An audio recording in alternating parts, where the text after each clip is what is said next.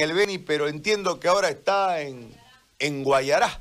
Está ahora el doctor Flores, a quien saludamos en esta mañana. Doctor, ¿cómo está? Qué gusto de saludarlo. ¿Cómo le va? Muy buenos días, José Gary. El gusto es mío, como siempre, poder estar en, en tu programa. Saludo a todos los radioescuchas. Mucha fortaleza a toda Santa Cruz y a todo este equipo en este tiempo complicado para la población de Santa Cruz. A ver, cuéntenos, doctor, este, ¿cómo le ha ido, como decimos nosotros aquí en el Oriente? Porque entendemos que ha ido, salió de Trinidad y ha ido a otros lugares. Este, hoy se encuentra en Guayará. Entonces, si nos puede usted contar y hacer un resumen este, de, de cuánto ha recorrido, cuántos pacientes usted y su equipo, se lo ve en este momento que observo su imagen muy cansado, se lo ve cansado verdaderamente pero entiendo que debe ser la condición de, del resto del equipo también, y este, han desdoblado esfuerzos saliendo de Trinidad y yendo a otros lados. Cuéntenos, por favor. En realidad lo que pasa es que eh, como hubo el epicentro hace 30 días en, en Trinidad y esto se refleja en las provincias, hemos tenido que eh, redoblar esfuerzos en el sentido de controlar parte de lo que viene a ser Trinidad y poder venir. Nos hemos ido a San Borja, hemos estado en San Ignacio, hemos estado en Riberalta. Riberalta pensamos estar solo un día y medio más o menos capacitando, pero al final tuvimos que estar eh, dos días, es decir, y dos días completos en el sentido de trabajar en la noche nada, porque se tiene pacientes muy complicados, eh, no se tiene oxígeno, la gente anda buscando oxígeno, entonces es muy complicado manejar los pacientes sobre todo en Estadio 3. Luego nos hemos venido a Guayará y Guayará también no es ajeno a esto, tiene bastantes pacientes complicados y el punto en Guayará lo que llama la atención es que casi está a nivel de lo que viene a ser Trinidad en la diseminación, porque hay mucha gente que ya venció al COVID y hay mucha gente que está en estado complicado. Estamos atendiendo al día aproximadamente entre 150 a 200 pacientes pacientes complicados que tenemos que hacer eh, el análisis. Llevamos 34 días, José Gary, acá, eh, trabajando todos los días, no hay feriado, no hay domingo, no hay sábado para nosotros.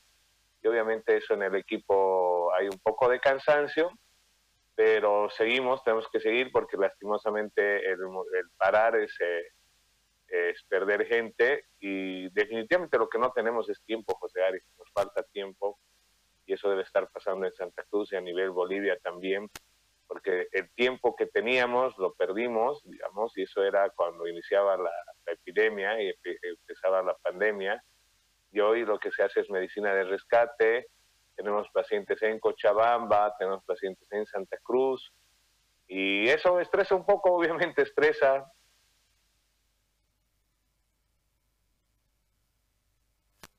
Lo perdimos, creo, ¿no? Porque al tener un paciente es tener una responsabilidad. Ahí está, ya volvió, ya volvió. Lo escucho, doctor, disculpe. Tener un paciente es una responsabilidad, ¿no? Tener un paciente es eh, estar haciendo seguimiento todos los días, en algunos casos tres veces al día. Y yo entiendo que el personal de salud generalmente tiene esa complicación. Tengo médicos en Santa Cruz que nos apoyan y que están con crisis de pánico, que han tenido hasta preinfartos, porque hay mucha presión en el trabajo y lo que no queremos es que la gente fallezca. Entonces hay presión, obviamente, pero tenemos que seguir luchando, tenemos que seguir haciendo. Tenemos llamadas ya también de La Paz, lo que llama la atención José Gari, por lo cual definitivamente el país ha caído y podemos decir que el coronavirus en este momento está haciendo puntos muy altos en todo el eje central, por lo cual tenemos que salir a, ayudar a la gente, no queda de otra, hay que rescatar a esa gente. Creo que lo mejor que ha hecho tu programa en su momento y la visión que han tenido desde febrero es informar a la gente de cómo debe tratarse, qué pasos seguir, porque seguimos en los pasos burocráticos gubernamentales y esos pasos burocráticos es perder tiempo y la mayor responsabilidad queda desde el, Ministerio de Salud, porque no es que no se les dijo, José Gary, algo que tiene que dar claro es que se les dijo, se les advirtió y se les dijo que debíamos además cambiar el protocolo y todas esas cosas, Y cada fallecido y cada caído que vayamos a tener es responsabilidad del Ministerio de Salud, es responsabilidad de las autoridades en salud que más se dedican a hacer trabajo de escritorio y no estar en el tema operativo. A mí me gustaría ver a todas esas autoridades de salud estar en el campo, estar en la batalla, rescatando gente, porque se debe rescatar gente, se debe hacer tratamiento oportuno, porque si no, los, los muertos se quedan en casa. Y definitivamente debemos tener en Santa Cruz mucha gente que está falleciendo en casa y que no ha podido llegar al sistema de salud, José Gary. Entonces es eh, el momento de que todos debemos ponernos pilas y rescatar lo más que se pueda, ¿no? porque les vuelvo a repetir, cada paciente complicado, cada paciente infectado, es porque no hemos tomado las medidas en protocolo, en guías, donde seguimos manejando medicamentos que lo único que hacen es ser un efecto placebo y que generan complicaciones en los pacientes. Entonces eh, es momento de llamar a la reflexión y tiene que la medicina ser una medicina muy rápida, muy oportuna y todos debemos salir a rescatar a esos pacientes porque como le digo, los pacientes están, como estaba Trinidad en su momento, están complicando en casa y están falleciendo en casa. Ahora, doctor, en todo esto hay una serie de polémicas, hay municipios eh, que están utilizando otro tipo de protocolo, hay países que inclusive lo, han incluido, nosotros hemos conversado sobre el tema fuera del aire, eh, y es toda una controversia, en vez de buscar una certificación científica para ver si sirve o no sirve, fue controversia la DEXA, ¿se acuerda? Fue controversia la ivermectina, Hoy es el dióxido de cloro, eh, que hay municipios como el caso de Tarija, como el caso de San José de Chiquitos acá, que por la experiencia y la recuperación de pacientes han decidido a través de sus médicos utilizarlo. Eh, en este marco se gesta una polémica. Yo escuchaba una entrevista con uno de los miembros del comité científico que la hizo Cecilia Bellido hace un par de noches, este, y todo al revés, el comité científico dice, tráiganos las investigaciones que lo vemos. Mientras tanto, no. Cuando yo te entiendo un comité científico que debe estar como comiéndose la vida, ¿no? Buscando soluciones, porque no estás ahí para engrosar eh, o, para que tus pergaminos que estaban un tanto guardados en, en tu despensa aparezcan en este momento colgados en tu pecho y digas soy científico como el que se fue y de allá digo soy científico, vuelvo cuando quieran, lo quiere traer la fiscalía, no sé si va a venir, si, si lo trae la fiscalía. Pero eh, en ese marco, doctor, sin entrar a la polémica de que eh, es bueno, es malo, este, porque no, eso, no ayuda. Es decir, hay evidencias en este momento de un número de pacientes que se han curado hay este, evidencias de que hoy, de forma ya mundial, de que la dexametasona no era tan mala y que había que ir por ahí. Usted encontró el famoso signo de Trinidad, ¿no? Este, y, también se sumó, digamos, al, al protocolo de detección, etcétera, etcétera. Pero lo que yo le consulto es, ¿cuál debería ser, doctor, la conducta de las autoridades en salud ante esta situación? No quiero su opinión si está de acuerdo o no con el dióxido de cloro, sino si yo aparezco un grupo de gente, dice, ¿sabe que nos curamos con esto? ¿Cuál debería ser la conducta? En vez de decir no, no, no debería justificarse el no y en caso de que fuese sí, también justificarse. Lo que pasa es que, como le digo, eh, hoy no podemos decir a nivel nacional que tenemos tiempo para estar debatiendo llevándonos a hacer protocolos, guías y no.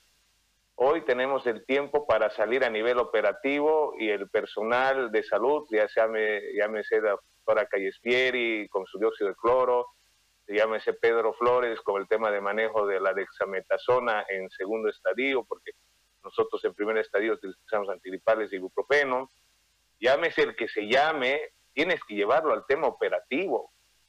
El tema operativo hoy es la clave. Hoy tenemos que aterrizar y nosotros hacemos la capacitación, hablamos con los colegas, discutimos técnicamente y sale humo y decimos, bueno, utilizamos esto a partir de ahora y todos lo utilizamos, porque tenemos que multiplicar el tratamiento que dé mejor resultado. Eso es lo que tenemos que buscar, buscar cuál es el tratamiento que dé mejor resultado. Y dentro de eso está el tema del seguimiento y acompañamiento al paciente, porque utilice el producto que yo utilice, es mi responsabilidad y yo tengo que seguirlo ese paciente, tengo que acompañarlo, porque el momento que comienzo a utilizar un producto u otro, yo sé qué complicaciones puede tener, sé qué eh, efectos adversos va a tener y voy a reaccionar ante esos efectos adversos y voy a hacer que el paciente salga hacia adelante. Entonces, el 85% de la población José Gary se va a curar con cosas simples, se curan con mate, se curan con... El 85% se cura con eso, José Gary. El gran problema está en los pacientes que hacen laringitis, que hacen traqueitis, que se complican. Entonces, ahí tenemos que ver qué vamos a utilizar. Porque debatir sobre qué sirve y qué no sirve cuando la persona sin el medicamento se puede curar, no va. Yo soy certificado en ética a nivel internacional, estamos terminando el doctorado y dentro de eso, 10 eh, años para acreditar un estudio de casos y controles, 15 años en muchos casos en seres humanos, ¿no? Por el código de Nuremberg y todas las cosas, eh, los tratados que se han hecho, ¿ya? Entonces, yo no puedo ahorita, es decir, ahorita nosotros no podemos darnos el lujo de, seguir generando casos y controles o viendo hasta que me dé la evidencia científica, me diga que sí puedo utilizar uno u otro medicamento. Lo que sí tengo que hacer es cumplir que ese medicamento se encuentre dentro de las normas internacionales y en base a eso darle, por eso utilizamos corticoides. Entonces, Hoy lo que tenemos que hacer es replicar a nivel operativo todo lo que estamos haciendo, lo que están haciendo en las emergencias de Santa Cruz, en la terapia intensiva de Santa Cruz, en las terapias de Trinidad, en todos los lados. Eso tenemos que replicar, José Gary. Hoy no podemos darnos el lujo de seguir en escritorio, de seguir manejando las cosas como si no nos va a llegar. La pandemia está en Bolivia y definitivamente los pacientes están complicando y están falleciendo en casa porque el sistema de salud no está pudiendo llegar oportunamente y las personas no están recibiendo el tratamiento oportuno. Entonces, hoy es el nivel operativo el que debe mandar. Tenemos que salir y yo en, algún momento hablaba con los pacientes, doctor, y usted eh, si cae, ¿cuál es el problema? Si caigo ni modo, salvé muchas vidas, ayudé a mucha gente. ¿No? Entonces no podemos darnos el lujo en este momento de seguir perdiendo gente, estamos perdiendo gente y cada día los números de fallecidos incrementan fíjense eh, los números de ayer. Entonces, estamos perdiendo vidas bolivianas y es porque el sistema de salud está contraído por las políticas de salud que vienen desde el Ministerio de Salud. hay una contracción en el sistema de salud. Están más en, en temas de capacidad de webinar y otras cosas. Cuando hoy tenemos que estar viendo al paciente, tenemos que agarrarlo, tenemos que palparlo, tenemos que tratarlo ese paciente. Tenemos que llegar a la gente, José Gary, y tenemos que llegar oportunamente, porque definitivamente el luto ya no solo está en Trinidad, el luto está en todo el departamento del Beni, y el luto también ya está en Santa Cruz. Y el luto va en Cochabamba, y el luto va... Y eso es una presión psicológica tanto para el profesional de salud como para todas las personas que están perdiendo familiares, amigos, y eso no podemos permitirnos. Hoy la responsabilidad está en el tratamiento oportuno, precoz, en estadio 1 y 2, para que esa gente no fallezca. Hoy tenemos que trabajar a lo boliviano con lo que tenemos y la gente que hace uno u otro tratamiento, uno u otro protocolo, tiene que vender ese protocolo, tiene que transmitirlo, tiene que multiplicarlo, porque solo un grupo de cinco personas como nosotros, o solo un grupo de dos, tres médicos, o 20 médicos, no van a hacer eh, un rescate, total. No se va a hacer un rescate total. Hoy la responsabilidad, yo la verdad me he callado mucho, José Gary, me he callado muchísimo, pero definitivamente nuestras autoridades de salud están completamente equivocadas, siguen manejando comités científicos que en muchos casos son Perdón, perdí la comunicación, doctor, justo cuando me estaba hablando de las autoridades en salud que estaban equivocadas.